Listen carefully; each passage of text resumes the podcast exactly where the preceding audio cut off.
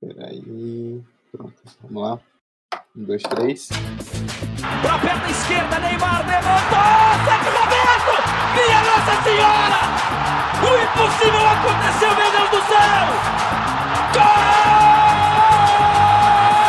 Gol! Fernando cruzou pra Paulinho, entrou na área. Vai fazendo o domínio da bola, fez. Botou no devino, parou, prendeu, driblou o back, rolou pra trás. O Hernani, por Enis, emenda a guarda, é campeão! Pirlo, Pirlo, ancora Pirlo di testo, tiro, O James Miller na linha de fundo, cruzou na segunda trave. Olha o gol do Lovren! Gol! Que sua, Tafarel, partiu, bateu, acabou,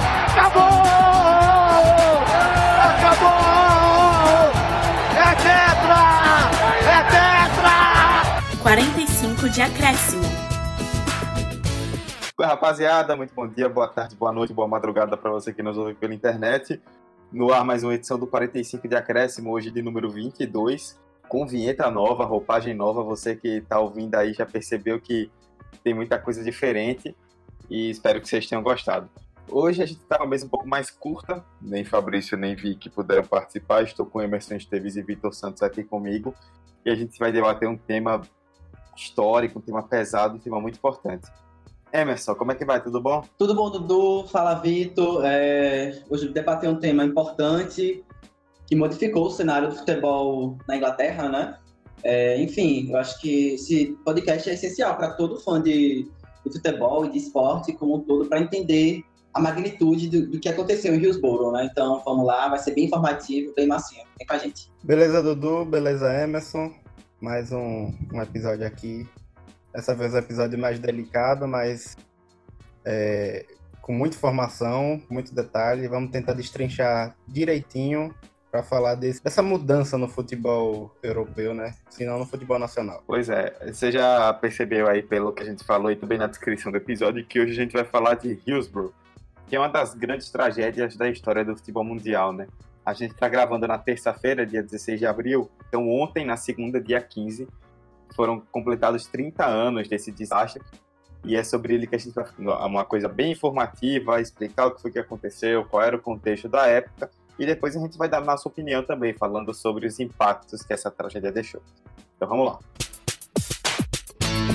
Primeiro tempo.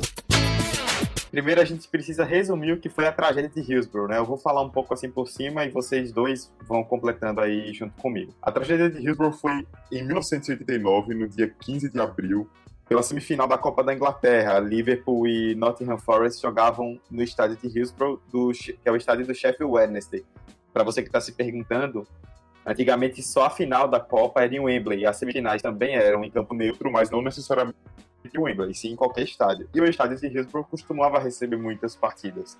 Nessa partida entre Liverpool e Nottingham Forest, acabou acontecendo um incidente muito complicado, né? O estádio tinha uma infraestrutura muito precária e os torcedores do Liverpool que acabaram ficando com o menor setor do estádio foram em grande maioria. E aí, quando o, os torcedores foram limitados a entradas menores do estádio, eles começaram a entrar mesmo assim, porque era muita gente, e a polícia teve dificuldade na organização é, abriram os portões em um setor que já estava abarrotado, já tinha muita gente que já tinha entrado anteriormente.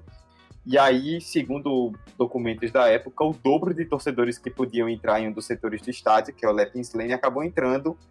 E aí começou uma superlotação pesada. Emerson e Vitor, vou passar para vocês para a gente ir completando que essa superlotação foi o que gerou um problema que acabou virando uma grande tragédia no fim das contas. Isso, Dudu. Essa, essa superlotação, ela foi muito... Teve muito dedo do, do corpo de segurança que atuava em Hillsborough, né? Eu acho que os, os policiais, na época... Bom a gente contextualizar a Inglaterra, no futebol inglês nessa época, né? Tinha muito problema do hooliganismo. E os policiais, a princípio, quando foram tomar atitudes para para ajudar a multidão, na verdade eles não ajudaram, eles fizeram atacar a multidão porque eles pensavam que era uma ação de hooliganismo. Eram hooligans, eram bêbados, enfim, eram, eram torcedores baderneiros apenas, aquele acumulado de pessoas. Eu acho que, eu acho não, os fatos e depois do que foi veiculado inibiram muito a, a culpa dos policiais, a culpa de todo o corpo de segurança do estádio e jogou toda a culpa, toda a culpa para os torcedores torcedores do Liverpool. Vale ressaltar aqui, um dos, um dos primeiros é, da força policial e do, do, da segurança do estádio foi ter destinado um menor setor da área do estádio do Hillsborough para a torcida do Liverpool, que era a maior, teoricamente, e a grande maior parte do estádio foi para a torcida do, do Forest. Então, o okay, que? Resultou numa superlotação de um setor de torcida do Liverpool, onde, teoricamente, oficialmente, cabiam 2.200 pessoas. Depois descobriram-se que esse estádio, que esse setor específico, cabiam 1.600 pessoas. Nesse dia, é, no dia 15 de abril de 1989, tinham 3 mil pessoas nesse setor e outras 5 mil fora do estádio aguardando entrar. Já que, como o Dudu falou, os policiais acabaram abrindo, abrindo os portões. E o que aconteceu? A galera que estava lá embaixo tinha. Vamos, vamos lembrar ainda que ações contra, contra os hooligans é, fez com que os estádios tivessem algumas alterações, então tinham grades, grades que protegiam o campo. E aí a galera estava encostada da grade foi espremida inicialmente, foi espremida contra a grade, e quando é, abriram os portões e a galera veio e entrou com tudo, é, rompeu essa, essa grade, a galera que estava sendo espremida foi pisoteada, asfixiada, enfim. E, tipo, a galera que entrava não sabia a situação da galera que estava lá embaixo. Então, era uma situação muito desesperadora, e, enfim. Muita gente tentava subir para o setor de cima, alguns conseguiram, mas, ressalto, a polícia via aquela ação como se fosse, a princípio, de hooliganismo, de baderna, de torcedores querendo confusão. Então, a gente já pode apontar essa situação assim a princípio. É, e na época, o... por conta de toda a cultura do futebol inglês, de como era tratado dentro de campo e na arquibancada principalmente, por conta de toda aquela alegria, todo aquele. É, porque antigamente o, os estádios tinham a famosa geral, né, que a gente chama aqui. Então, o, a quantidade de torcedores que iam nos jogos era enorme é, em locais para 10 mil pessoas, normalmente iam muito mais do que isso. Então faltou muito a, a, administração correta da questão de segurança, do policiamento e também de toda a Federação do Futebol é, envolvida no, no campeonato, na Copa da Inglaterra, no caso. E, e aí é, é muito complicado você ver que o Liverpool, que é um time é muito popular, muito famoso. Já naquela época era assim bastante popular. Chega nessa decisão, aí o torcedor do Liverpool chega como maioria e vai lá e se depara com seis, sete catracas, que é essa informação que acabou passando depois que só havia seis, sete catracas disponíveis para o torcedor do Liverpool entrar. Mas seis, sete, mas que estavam funcionando era apenas uma, gerando tipo um funil, sabe? Sim, sim. E justamente enquanto o, torcedor do, do Nottingham Forest eh, tinha dezenas de catracas funcionando. E, tipo, não é, é questão de lógica aí, né? Se você tem uma maior, um maior número de torcedores de um lado, você tente, tem que disponibilizar uma maior atenção para eles. E, enfim, foi uma, uma série de erros também. A questão do, da grade, como o Emerson falou, a questão também dos policiais simplesmente falar: ah, não tá dando para passar pela catraca, vamos fazer o quê? Vamos simplesmente abrir a, a, grade, as portas aqui e deixar geral entrar. Eu acho que essa foi o momento que o momento do, do assassinato. É, é isso que torna o, o ocorrido não um acidente com mortes, foi mais uma questão muito próxima de um assassinato. Porque não, não tinha lógica o policiamento chegar, ver toda aquela confusão e em vez de controlar ela, simplesmente empurrar ela para dentro do estádio. Não, não, não tem lógica eles terem aberto o portão lá para entrarem como funil e ficar esmagando todo o pessoal na grade, ficar acontecer toda aquela algazarra e torcedor pisando em cima do, do torcedor. É, foi, é muito delicado, é muito complicado e por conta disso acabou gerando todas as consequências que hoje tem no, nos estádios ingleses. Continuando essa parte da contextualização, assim, é importante destacar, né, diferentemente, a gente vai falar um pouco das mudanças na próxima parte, mas agora, falando do contexto da época, é importante destacar, Emerson, que a situação dos estádios na Inglaterra era muito ruim, né? Alguns estádios eram muito precários e isso acabou contribuindo diretamente para essa tragédia ter acontecido. Sim, perfeito. É, eu acho que quem se, quem se olha nos estados ingleses atualmente, né, e vislumbram aqueles monumentos organizados, mal se entende a situação que era na época.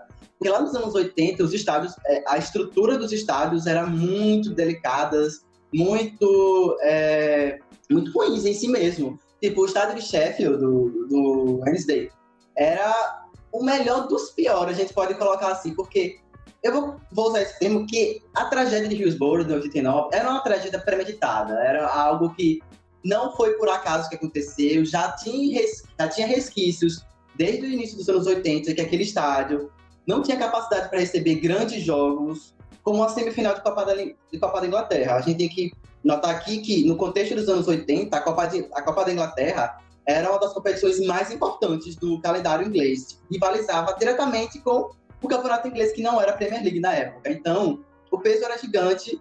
E aí, Liverpool e Nottingham, dois, dois times que rivalizavam na época. Vale, vale lembrar que o Nottingham vinha de dois títulos é, europeus no início da década de 80 e o Liverpool sempre foi gigante. Então, reunia a torcida, é, mobilizava a torcida. E aí esse estádio de Sheffield, ele já teve problema no início, no início dos anos 80. É, na, na semifinal da Copa da Inglaterra, entre Wolverhampton e Tottenham, já houve problema de superlotação, de aglomeração de pessoas, e nesse evento, nesse dia específico, 40 pessoas ficaram feridas. 1981. Em 1987, rolou a, a, semifinal novamente da Copa da Inglaterra entre Coventry City e Leeds, e novamente houve aglomeração de pessoas do lado de fora do estádio, resultando numa partida sendo atrasada em 15 minutos. Um ano antes da tragédia, em 88, Liverpool e Forest, que iriam protagonizar, protagonizar não, que iriam ser dois dos times que, participa, participariam efetivamente de 89 na tragédia, jogaram é, em Hillsborough e já houve reclamação dos torcedores de que o estádio não estava sendo confortável o suficiente, ambos os torcedores já vinham reclamando do que estava acontecendo. Então, a gente pode notar que a força policial e toda a segurança já, te, já devia estar tá se preparando de uma forma melhor. Por que escolher Hillsborough já a princípio, em decorrência de todas as coisas que já tinham acontecido, sabe? É, tinham várias evidências que aquele estádio não era mais seguro. E aí, além dessa medida que a gente falou aqui já de destinar a menor parte da, da área do estádio para a torcida maior, teoricamente, que é do Liverpool, mais um erro. Só que aí é, a gente sempre tem que lembrar do, do hooliganismo da Inglaterra dessa época e das medidas de segurança que eram tomadas. A gente tem que lembrar que em 85, né, na final da, da Europa League entre Liverpool e Juventus, que foi lá em Bruxelas, já houve um caso pesado de hooliganismo entre que, que a torcida do, Liverpool, e a torcida da Juventus entraram em combate 39 pessoas morreram, 39 torcedores, e isso resultou uma pena pesada, severa para os times ingleses que ficaram cinco temporadas fora. Então a gente tem que notar que o hooliganismo na época, da na época nos anos 80, era, um, era um, algo, a ser, algo a ser contido, muito pelo governo. O governo não via com os bons olhos aquilo. O futebol não era bem visto com os bons olhos, e a cultura futebolística envolvia muito isso do hooliganismo.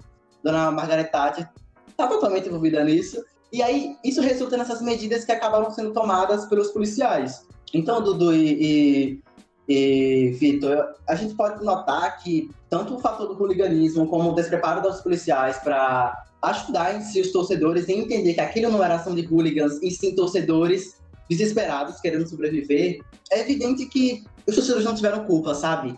E durante muito tempo foi, foi se repercutido que os torcedores eles eram os culpados, quando não, eles eram as vítimas. Exatamente. E daí é importante puxar algo, você citou já a tragédia de Heysel, só para contextualizar também para quem não conhece, foi na final da antiga Copa dos Campeões, que hoje é a Champions League em 85, é, lá em Heysel, na Bélgica, entre Juventus e Liverpool. É, alguns torcedores do Liverpool, né, os hooligans do Liverpool que viajaram até a Bélgica, romperam as grades divisórias que existiam entre as torcidas o muro que, do estádio acabou cedendo e eles entraram em confronto direto antes do jogo, que resultou na morte de 39 torcedores, como Emerson citou, a maioria italiana. E aí, como você falou, a, a punição dada foi a de cinco anos para os times ingleses banidos de qualquer competição europeia. Automaticamente, entre outras torcidas também, os torcedores do Liverpool, de forma específica, ficaram muito mal vistos é, porque acabaram banindo os ingleses das competições europeias. Era uma época que os ingleses tinham times muito fortes, então o, eles sempre chegavam fortes nessas competições e acabaram perdendo. Alguns clubes perderam chance de ter títulos europeus que não têm por conta disso. Então, quando aconteceu a tragédia de Hillsborough, é, os hooligans já eram visados né, pelo governo da Thatcher, como você falou. Os do Liverpool tinham uma atenção especial e aí, quando acontece a tragédia, mesmo a culpa não sendo deles, a culpa acabou sendo direcionada oficialmente para eles. o poder público, né, a polícia, o governo vir, todos viram. A mídia, é. Pois é, todos viram, todos viram a ação dos torcedores com os torcedores do Liverpool e pensaram: "Ih, Liverpool, fizeram merda". E aí eu vou até passar pro Vitor agora para ele introduzir essa parte também, que é justamente sobre esse tratamento, o fato de envolver torcedores do Liverpool, de envolver hooligans como já haviam acontecido em outras confusões que prejudicaram diretamente todos os times ingleses, fizeram com que os torcedores fossem declarados como culpados. E durante muito tempo isso acabou prevalecendo como verdade. É, esse, esse episódio serviu como um baita gancho para as autoridades, a mídia e toda a galera da mais de cima, né, da, da pirâmide, é, apontar o dedo pro, pro hooliganismo, pros hooligans. E aí, como o próprio Emerson citou, a mídia mesmo, ela foi muito sensacionalista, muito errado. Naquela época já havia fake news, para você que acha que fake news é só de hoje, não. É, o The Sun, por exemplo, foi um jornal com muitas matérias totalmente erra errôneas. Eles falavam que tinha matérias aqui, tem uma capa muito famosa que circulou, de 89 mesmo, que foi lançada, que é A Verdade, que é solta assim. E eles falam que os hooligans acabaram roubando as vítimas que estavam mortas no chão, acabavam urinando, e jogando copos nas vítimas em meio à confusão. Se viu como um contexto perfeito para esse pessoal que já tinha ranço dos hooligans e do torcedor do Liverpool apontar o dedo e jogar a culpa neles. E aí você se pergunta como é que você faz isso e você não dá estrutura para os torcedores. Você não dá estrutura para é, esses torcedores mais fervorosos irem ao estádio e torcer realmente como deve ser. Eu acho, eu acho que foi um momento muito delicado da mídia, voltado para a cultura do esporte inglês, principalmente a, a mídia inglesa, né? Que a Inglaterra é respira futebol.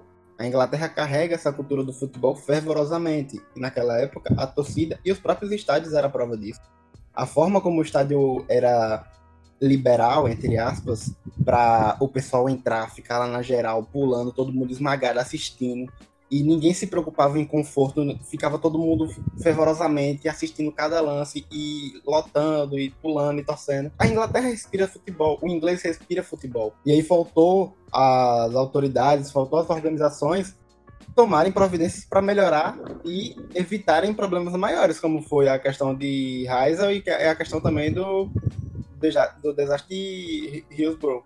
Então, é uma série de erros que a, a galera que fica organizando o campeonato, a galera da, do policiamento, com um conjunto todo, né? Não, pô, eu só ia complementar o que você fala em relação ao The Sun, que na época já era um tabloide, assim, que era já trazia essas capas sensacionalistas, mas essa em específica manchou muito com a imagem do The Sun depois. Tipo, o, o tabloide até hoje ele é muito, duvido, muito duvidado as notícias que eles trazem e tudo mais, por conta dessa repercussão que teve em Hillsborough, porque foi muito errado da parte deles trazer aquela capa em que eles traziam a seguinte, seguinte texto: os torcedores urinaram, roubaram os mortos e ainda bateram nos médicos que tentaram ajudar os torcedores é uma capa, uma capa e um texto muito responsável, muito responsável, onde o jornalismo não pode atuar dessa forma, sabe? E imagina para as 96 famílias desses, dessas vítimas como foi aguentar esse tempo todo, a mídia falando que os torcedores eram culpados, os policiais falando que os torcedores eram culpados e todo o governo tratando como os torcedores fossem culpados durante todo esse tempo. Ok, a gente nota que no relatório Toyota, relatório Taylor, que foi divulgado nos anos, no início dos anos 90, no início dos anos 90, ou foi pouco foi no próprio 89, então 89 dos anos 90, ele já apontava a polícia como sendo um dos, um dos causadores daquilo que tinha acontecido. Porém, o que aconteceu, eles negaram, né? Tanto a polícia quanto governo, opa, a gente não tem nada com isso aqui não, foram os hooligans, foram os bêbados, foram os baderneiros que causaram aquela situação, a gente não tem nada a ver com isso. Acho que a Inglaterra, ela ela ainda está com muito medo de apontar o dedo para essas autoridades. E principalmente porque isso se leva até hoje, os julgamentos e as coisas todas. Sim. Por exemplo, desse mês aconteceu um, um veredito sobre o chefe do da, o chefe responsável pelo policiamento da partida. É o David Dukefield. Dukefield, isso. E aí ele seria condenado, é, pode até pegar prisão perpétua, só que a promotoria pediu um novo julgamento. Então sempre fica adiando, adiando. E tipo, já tem 30 anos, velho. E aí você fica, caramba, uma pessoa ainda passando esse tempo todinho, analisando a situação e tudo. E até agora o único culpado é, pela justiça foi o proprietário do estádio, que foi o Sheffield Wednesday. Eu tô meio mal na pronúncia hoje, mas é isso aí. Então, velho, você vê que eles ainda estão com. É claro que lá a burocracia é muito delicada, eles tentam ser o mais. É... não vou falar corretos, mas eles tentam ser o mais detalhistas possível nesses, nessas questões, mas ainda assim tá é, é, é tenso você olhar para toda essa destruição, todas as mortes, e você vê com tanta clareza o erro que aconteceu e quem é são os culpados pelo erro, e você ainda perceber que poucos foram, respons é, foram receberam a culpa de fato. Isso faz com que, os, com que as vítimas, as famílias das vítimas, se sintam muito. Não houve devido atenção para a punição dessas, desses caras, como deveriam ter acontecido. Só um foi punido. E só quero retomar a parte do relatório, que ele já trazia algumas mudanças na estrutura dos estados que a gente vai abordar na segunda parte do podcast. Como eu falei, esse relatório já apontava a polícia como, como agente causador daquilo, só que só em 2012, quando essas famílias elas se reuniram em um como se fosse um conselho mesmo, e criaram um painel independente de Hillsborough, em que eles trouxeram, conseguiram juntar uma série de provas em que apontavam realmente que houve negligência de parte da segurança do estádio. E que ainda esse, esse relatório apontava que mais de 40 pessoas poderiam ter sido salvas pela polícia se elas tivessem, se eles tivessem adotado outra medida, sabe? Então, em 2012, pra você notar, a tragédia aconteceu o quê? Em 89. São o quê? 27. Eu sou péssimo em contas, tá, gente? 2012, 89, pra noção. Enfim, façam as contas vocês é muito tempo. E, ok, em 2012 eles reuniram essa papelada para todo mundo, para mídia, inclusive o David Cameron, que era o primeiro-ministro na época do, da Inglaterra, do Reino Unido, ele tinha pedido desculpas já, porque estava claro que os torcedores não tinham nenhum tipo de culpa na situação. E só oficialmente, judicialmente falando, foi em 2016, que aí os torcedores foram realmente inocentados, é, mas ainda se, como, como, como o Vitor falou, ainda se arrasta na justiça o julgamento das pessoas dos envolvidos no caso. Então, é um, uma tragédia que ainda não terminou. A gente pode falar assim que ainda as consequências dela, a gente ainda nota até hoje, os responsáveis ainda não foram punidos, né? Pois é, né? E só sobre o que você falou, Emerson, também pegando esse gancho, a questão das famílias, né, do, de Hillsborough, é, no ano retrasado, em 2017, no começo do ano, é, o Liverpool, a pedido das próprias famílias, é, proibiu que jornalistas do The Sun entrassem em Enfield para fazer coberturas, ou até mesmo em Melwood, que é onde fica o centro de treinamento do clube. É, foi um pedido dos familiares que relataram né, que eles não aceitam as desculpas, que eles sabem que não foram desculpas genuínas, mas sim porque ficou provado que a culpa não era deles e aí pegaria muito mal para o jornal. E ainda assim, é, você pode se perguntar, né? Ah, se o Sun é tão sensacionalista, não só com esse tema, mas com, tantas outras, com tantas outras coisas, por que dão tanta moral? O The Sun, por incrível que pareça, é o segundo jornal mais vendido da Inglaterra. Essa cultura do tabloide é muito forte lá e o The Sun ainda é muito vendido. Então, se hoje, no, com rede social, com internet, com tanta coisa, o The Sun ainda é um jornal forte, imagine em 89. Você estampar uma capa daquela fazia muita gente moldar a opinião de que os torcedores foram errados, quando na verdade foi um erro policial. O Liverpool ele sempre se atenta, né, a lembrar desse momento e com muito respeito, sabe? Eu acho que isso é fantástico. É, já nos anos 90 eles tinham modificado o escudo do clube, adicionando duas flâmulas, duas chamas do lado, e depois com a reformulação do em 2016, se eu não estou enganado, as chamas saíram do escudo e, e vieram para as costas da, da camisa. É, o, o, próprio Everton faz uma série de, de, mobilizações nesse dia. O Liverpool não joga no dia 15 de abril. Já houve, já houve situações em que a UEFA, quando o Liverpool jogou pela Champions League, teve que remarcar o dia, porque o Liverpool não joga em 15 de abril. E eu acho isso muito massa, a forma com que o Liverpool respeita, não só o Liverpool, mas como todo o futebol inglês, respeita muito o que aconteceu em Hillsborough, sabe? É, porque aquilo além de ter marcado o futebol inglês de uma forma muito ruim, assim, foram 96 pessoas que perderam suas vidas, mais de 700 feridos, sem falar das pessoas que, tipo, tiveram problemas em decorrência disso, houve casos de suicídio, de depressão depois, de, depois do, dessa tragédia. Então, é importante você relembrar e você respeitar essas pessoas. E sempre é, ressaltando o ponto que elas eram inocentes. Elas sempre foram inocentes. Passam, passam mais de 20 anos com se elas fossem culpadas, como se elas tivessem causado daquilo, quando não, elas eram inocentes.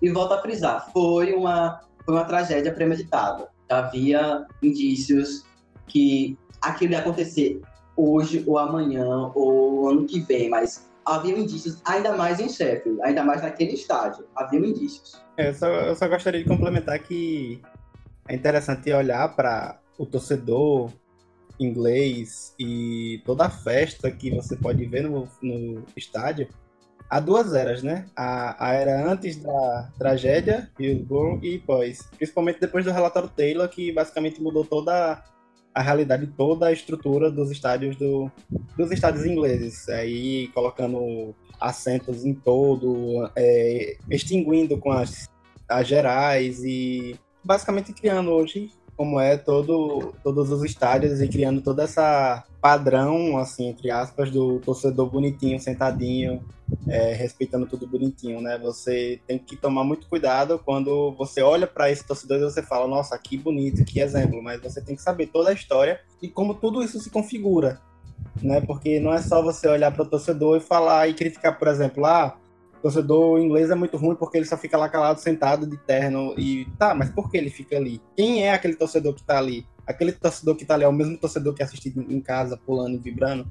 Acho que é, eu gosto muito de prestar atenção em como é o torcedor é visto, porque uma das coisas que mais me move, sendo apaixonado pelo futebol, é olhar para arquibancada e ver a festa lá. E é importante você olhar com cuidado para qual é o torcedor que você está julgando. É, só uma última coisinha antes da gente pular. O, dos 96 mortos, isso é uma curiosidade importante, né?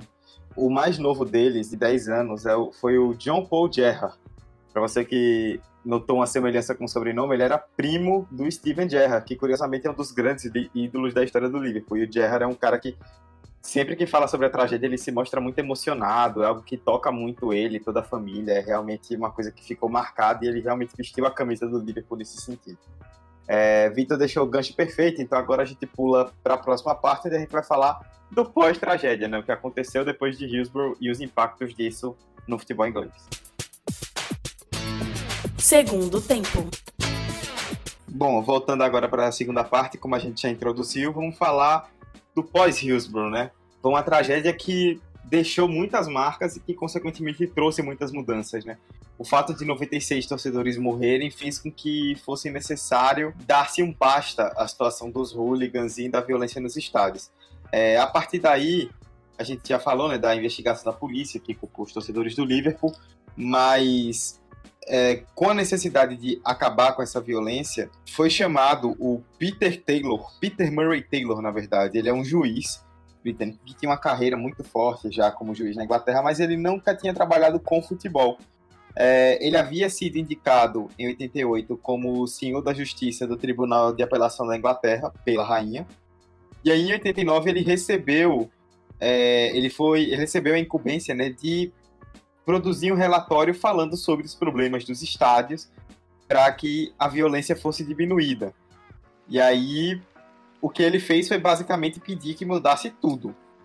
Mudou tudo nos estádios ingleses a partir daí. Vou passar para vocês para a gente começar introduzindo essas mudanças. E foi um relatório que realmente expôs muitas falhas da polícia é, do governo no controle da violência e, consequentemente, pedir uma mudança radical nesse sentido. Sim, tipo, as mudanças que. Ao todo eram 43 recomendações para que se modificasse e tornasse assim, os estádios mais seguros. E dessas 43, 27 já eram para ser implementadas na temporada 89-90. Então, eram custos que, ter, que teriam que ser pagos pelos próprios clubes. Só que os clubes não estavam lá muito bem para conseguir é, fazer essas mudanças, já se pensava em criar uma liga, em criar uma, uma liga entre esses clubes, em que dessa forma eles conseguissem arrecadar dinheiro e assim conseguir fazer essas reformas. Assim nasce a nossa grandiosa Premier League. Entre essas mudanças, né, a gente pode citar o fim da geral, por exemplo, Vitor já tinha, já tinha adiantado isso, as gerais, Alguns estádios agora são com cadeiras, apenas cadeiras, sentados. É, houve uma reformulação na questão das catracas, questão da entrada dos torcedores, separação de torcedores, de, separação entre as torcidas, enfim, todo, toda a infraestrutura dentro dos estádios foi alterada graças a esse, esse relatório. Eu, eu acho muito massa quando a gente nota que, infelizmente, precisou haver Hillsborough, precisou haver essa tragédia absurda para que houvesse mudanças efetivas dentro dos estádios, né? Às vezes a gente, a gente já fala no sentido de é, organizações, de a galera que geriu o futebol em si, em si também a sociedade como um todo só toma medidas quando realmente acontece alguma coisa, né? Por que não pensar isso antes disso acontecer? E há um, um preço muito alto, né? Porque depois que toda, todo o campeonato foi afunilado nos contratos de transmissão de TV, com a Premier League e tudo, isso também afastou o velho torcedor que era o, é o famoso proletariado, é a famosa galera que é a mais fervorosa, e aí é, filtrou mais para a galera mais é, da alta sociedade. Exato, e aí você vê a galera com terno, você vê a galera sentada e de alto escalão dentro do estádio hoje, sentadinho bonitinho. Então esse foi o preço pago depois, fora as mortes e fora toda a destruição, não só de Rio, mas de outros casos, é, de que do, essa, esse foi o resultado que esse, é, todo, todo esse embriólio acabou gerando. E aí você vê, por exemplo, outro, um outro grande, outra grande questão citada é, por exemplo, do Chelsea. O torcedor do Chelsea era visto como um torcedor muito violento. Enquanto que hoje você vê o Stanford Bridge é, sendo um, um, exemplo de organização e etc. Então, mas aí, de novo, mais um preço que se pagou. Você afastou os, torcedores, você teve que botar uma barreira nesse meio. Barreira financeira. Mas eu acho que foi um preço assumido pela própria torcida, sabe? Que ia ser pago. Decorrência da gravidade do que aconteceu, todos, toda a sociedade, toda a comunidade que acompanhava futebol na Inglaterra, eles perceberam que precisava haver uma mudança drástica. Afastou a torcida mais popular, afastou os operários por ser um ingresso mais caro, acabou elitizando, você falou do Chelsea, o Chelsea é um dos mais elitizados da Inglaterra. O bairro lá onde fica do Chelsea é bem elitizado, é bem elitizado, então é normal que a gente note que o estádio é bem calado, bem, bem parado. Além de ter afastado o torcedor mais popular e trazer esse torcedor mais elitizado, acabou, na teoria, extinguindo de vez os hooligans dos estádios, que era um dos problemas ó, antigos da Inglaterra, desde os anos, desde os anos 80, enfim, já havia o caso de hooliganismo que era a intenção da, da do governo e, da, e dos policiais extinguir o hooliganismo dos estádios. Eles conseguiram passamento, porque no estádio em si, eles conseguiram afastar, mas das ruas ainda há casos de hooliganismo, é, nos arredores de estádio. A gente ainda pode notar uma ou outra notícia de que há casos de, de violência entre torcedores, torcedores é, alterados, enfim, bêbados, enfim, que causa é, dissonância no estádio, nos arredores do estádio. Então, a gente não, é possível notar que foi uma, um preço que, que a sociedade que acompanhava o futebol acabou aceitando, sabe? pelo menos dos textos que eu li e de tudo que eu consegui acompanhar, foi algo que a comunidade de futebol acabou entendendo. Velho, 96 pessoas morreram, mais de 700 foram feridas. Nós precisamos mudar alguma coisa. Então, internalizou isso no torcedor, sabe? A gente não pode julgar assim, ah, o torcedor inglês, ele é muito elitista. Como o Victor falou, a gente tem que entender esse contexto aí, o que levou a torcida a ser assim. E, tipo, não é toda a torcida que é assim inglesa, vale ressaltar. Normalmente são torcidas de bairros mais nobres, das cidades, que são assim mais caladas. Torcida do interior da Inglaterra, torcida de times menores, até de cidades grandes, normalmente é uma torcida mais fervorosa. Mas foram mudanças que o contexto cultural foi propiciado. É, uma coisa importante para a questão do ouvinte é explicar também e pontuar muito a questão do, da diferença de, do que é o popular na Inglaterra do que é o popular aqui no Brasil. Não vamos confundir. Quando a gente está falando do, os torcedores populares foram afastados do futebol naquela época, não é basicamente a mesma popularidade dos torcedor popular daqui do Brasil. São questões diferentes, até porque a realidade econômica e política é totalmente outra da Inglaterra para o Brasil. E aí entra uma coisa também que vocês falaram já, principalmente Emerson tocou, que foi justamente esse consenso de que precisava mudar algo. é importante a gente olhar para as mudanças da época com o olhar da época. Claro, hoje a gente tem muito a discutir ainda a respeito dessa limitação, que precisa ser discutido. Mas antigamente, quando aconteceram todas essas tragédias, os torcedores, a imprensa, a República, todo mundo via aquilo como algo muito necessário. Tipo, ah, vai acabar elitizando os estádios, tá? Mas se for para acabar com a violência, então vamos. Então foi feito realmente com consenso. Que hoje, é, até a gente publicou nas redes sociais, né, as indicações do último podcast, o Victor indicou um vídeo do, do Copa Nova no YouTube, né, que é o Why Football Fans Need Safe Standing, que seria porque os torcedores precisam do safe standing, que é aquela, aquele setor da, do estado da arquibancada que não tem cadeira. Já se discutiu isso nos últimos anos, né? Essa década só na Terra. Mas ainda é algo muito difícil, porque a ferida de Hillsborough está muito aberta. Então, para eles, discutir esse tipo de mudança, para que o torcedor fique em pé assistindo, um setor mais aglomerado e tudo mais, ainda gera muito receio, principalmente porque a tragédia tem 30 anos. Historicamente, 30 anos é um período curto.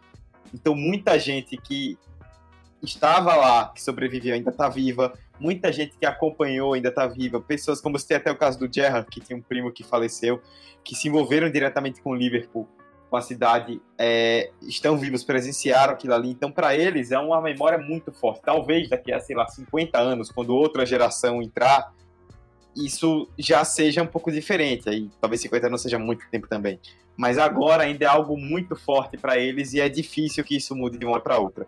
Mas também, por outro lado, eu vou passar para vocês, é importante hoje em dia, depois de tudo, a gente discutir essa questão da elitização, que os estádios realmente hoje são para uma elite na Inglaterra e isso tem gerado muita discussão. Principalmente quando você vê o, os famosos torcedores que ficam ao redor do estádio e os torcedores que ficam dentro do estádio.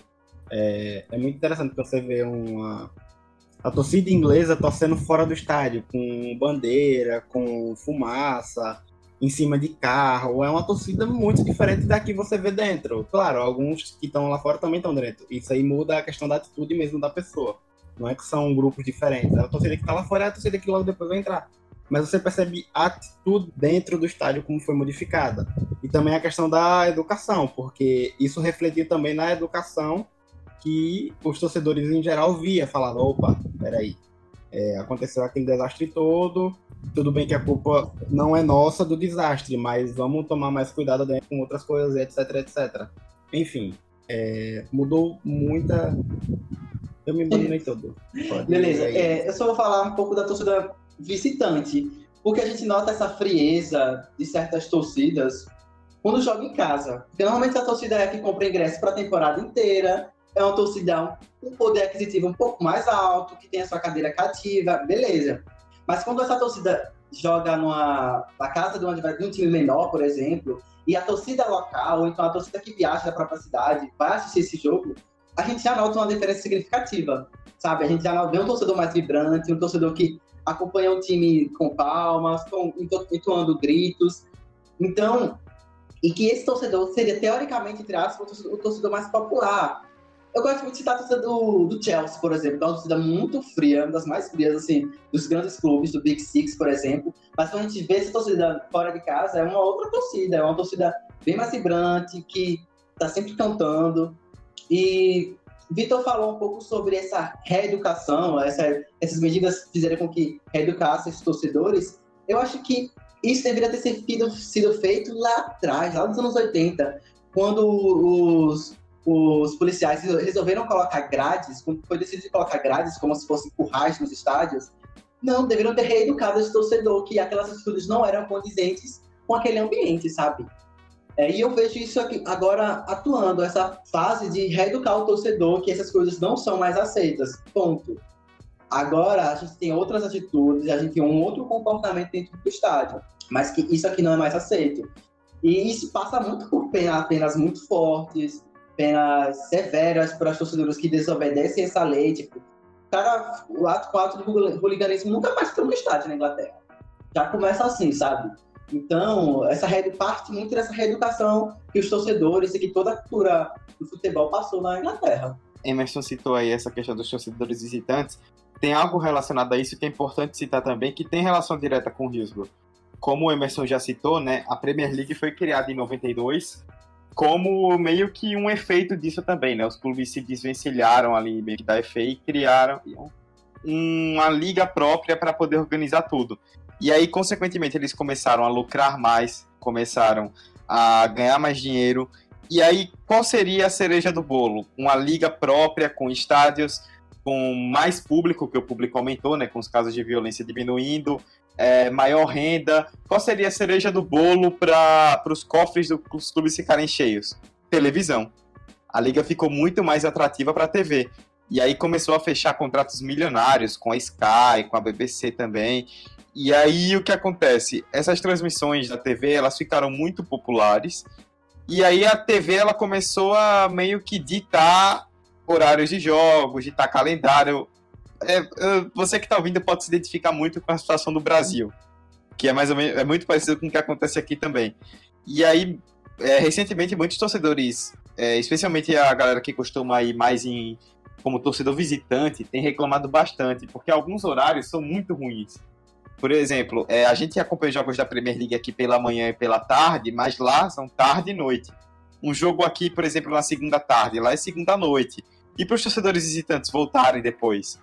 Como é que fica? Toda a questão do horário que também influencia nisso, né? Os jogos na sexta-feira, jogos na segunda, às vezes na quebrada. E isso ainda é alvo de reclamações, né?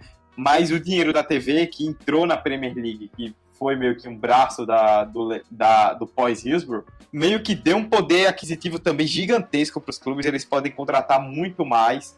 É, aumentou, os clubes é, passaram a ter donos estrangeiros e começaram a visar a Premier League como potencial de lucro enorme. A gente pode citar principalmente Chelsea e Manchester City. E puderam trazer mais jogadores, elevou o nível da, do campeonato. Enfim, dá para perceber que foi algo que trouxe uma mudança profunda. Não foi só exatamente na torcida teve seus pontos positivos e pontos negativos, mas inegavelmente foi algo que mudou para sempre o futebol inglês e que também acabou pingando em outros países. A criação da Premier League fez com que o uso da TV fez com que eles criassem um momento de um espetáculo, né, para o torcedor, o espetáculo que ele poderia assistir dentro de casa mesmo. E aí ele criou toda a estrutura, ele criou todo o ambiente, ele criou toda uma nova educação para essas partidas serem voltadas e direcionadas para esse torcedor.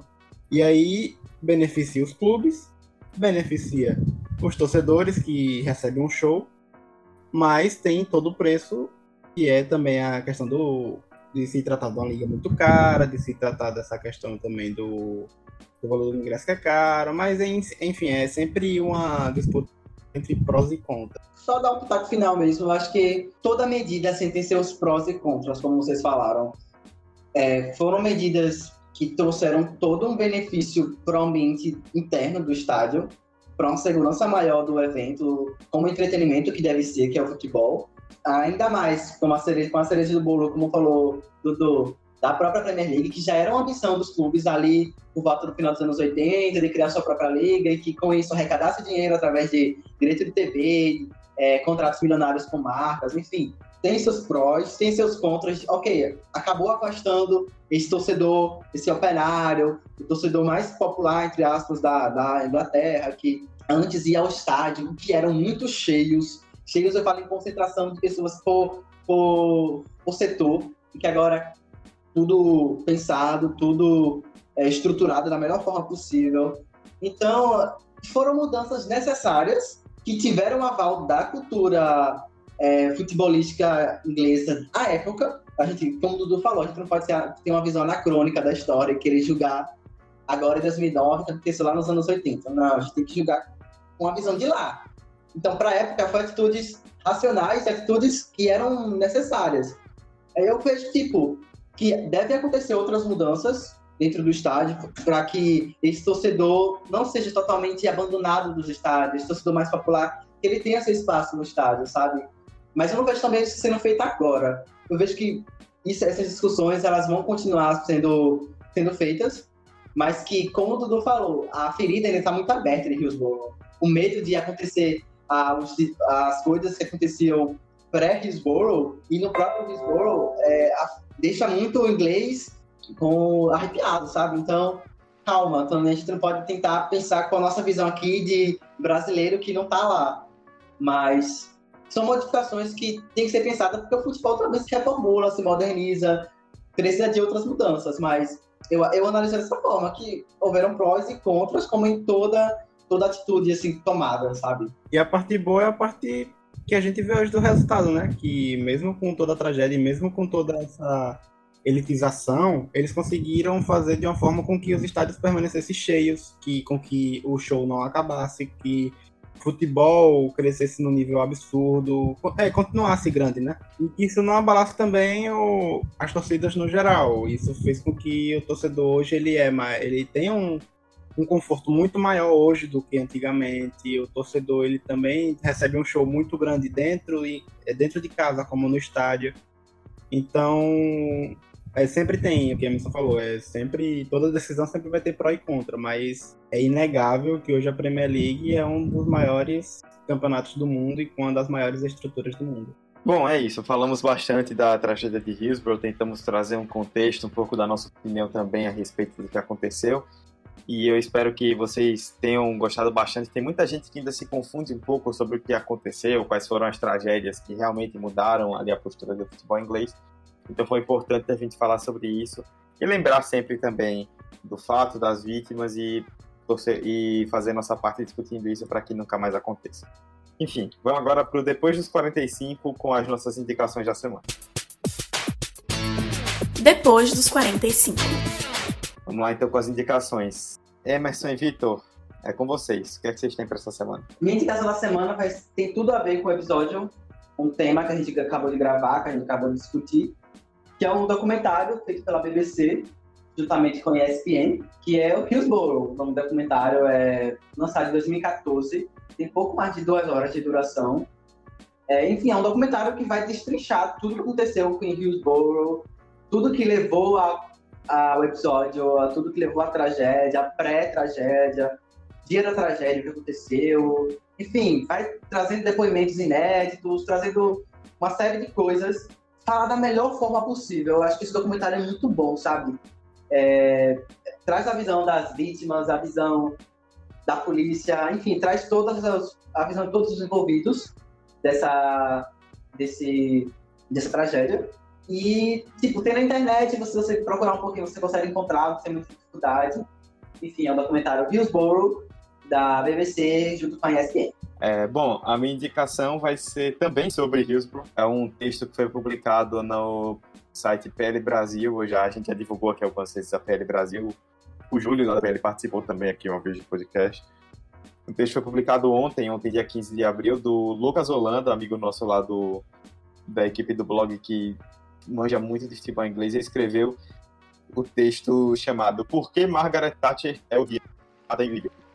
É um dos textos mais recentes do, do blog, trazendo todo um contexto histórico sobre o posicionamento político da Tati, é, o fato de Liverpool ser uma cidade é, bastante ligada à indústria, consequentemente tem muitos movimentos de esquerda, que era algo que a Thatcher era contra, então teve muito preconceito sobre as pessoas de Liverpool na forma como o governo lidou com a tragédia, como a gente já falou. E aí é um texto explicando muito sobre como ela construiu essa imagem a ponto de ser totalmente odiada em Liverpool e dos torcedores do Liverpool comemorarem a morte dela quando ela faleceu em 2012. Então, é um texto muito completo, muito legal. A gente vai disponibilizar aí nas redes sociais durante a semana para vocês. É, Por que Margaret Thatcher é odiada em Liverpool no, na PL Brasil? O endereço é o premierleaguebrasil.com.br vale a pena dar uma lida porque tá muito interessante. Pronto, eu achei o que eu vou indicar, mas vai ficar parecendo coisa de assessoria. Um, do, um mini documentário da Copa 90 do canal que eu indiquei no episódio passado, mas dessa vez sobre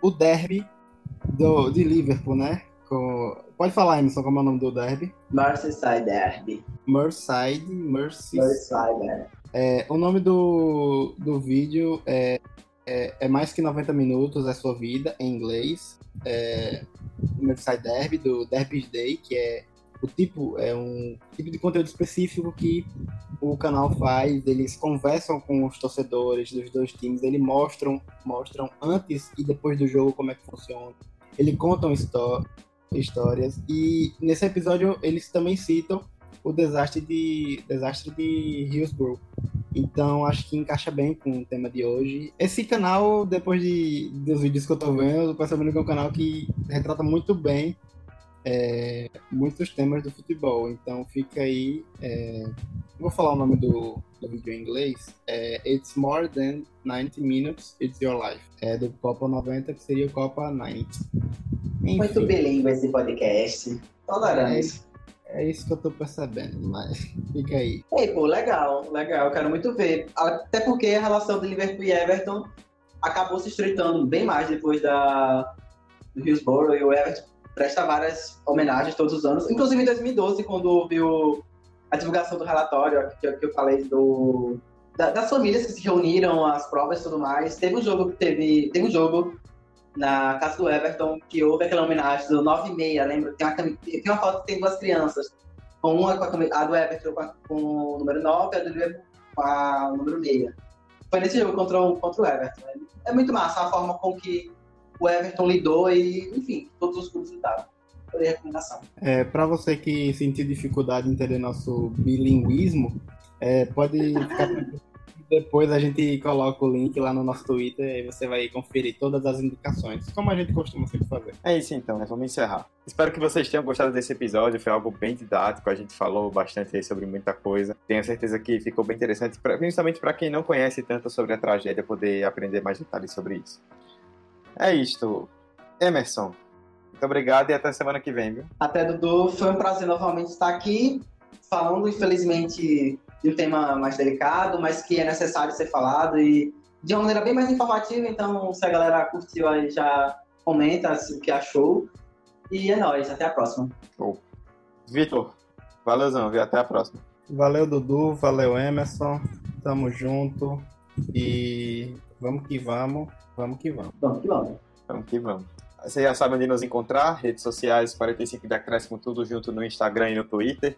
O e-mail é 45deacréscimo.gmail.com. Mande sua crítica, sua sugestão de pauta, é, seu elogio. Tudo que você quiser recomendar, a gente está aí para ouvir dar voz ao público que é quem faz esse programa. É, muito obrigado a todos vocês que ouviram até o final. Estaremos de volta na semana que vem com mais uma discussão. Até a próxima, tchau, tchau.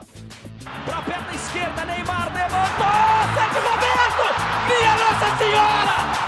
O impossível aconteceu, meu Deus do céu! Gol! Fernando cruzou pra Paulinho, entrou na área. Vai fazendo o domínio da bola, fez. Botou no terreno, parou, prendeu, driblou o back, rolou pra trás. O Hernani, por Enis, emenda a guarda, é campeão! Pirlo, Pirlo, ancora Pirlo di tetto, tiro, O James Milner na linha de fundo, cruzou na segunda trave. Olha o gol do Lovren! Sua, Tafarel, partiu, bateu, acabou, acabou, acabou, é tetra, é tetra. 45 de acréscimo. Velho, Ajax, hein? Tomara que seja campeão. Mentir. Se não for o Liverpool, eu achar que seja. Ah, qualquer um que não seja o Tottenham pode ser campeão. Até o Manchester City. Não, desculpa, mas não. Deus o livre, o Manchester City campeão. Oxi. Diga aí. Você é um novo, imagina com o Liverpool. O Liverpool ganha mesmo. Deixa o Manchester City lá morrendo.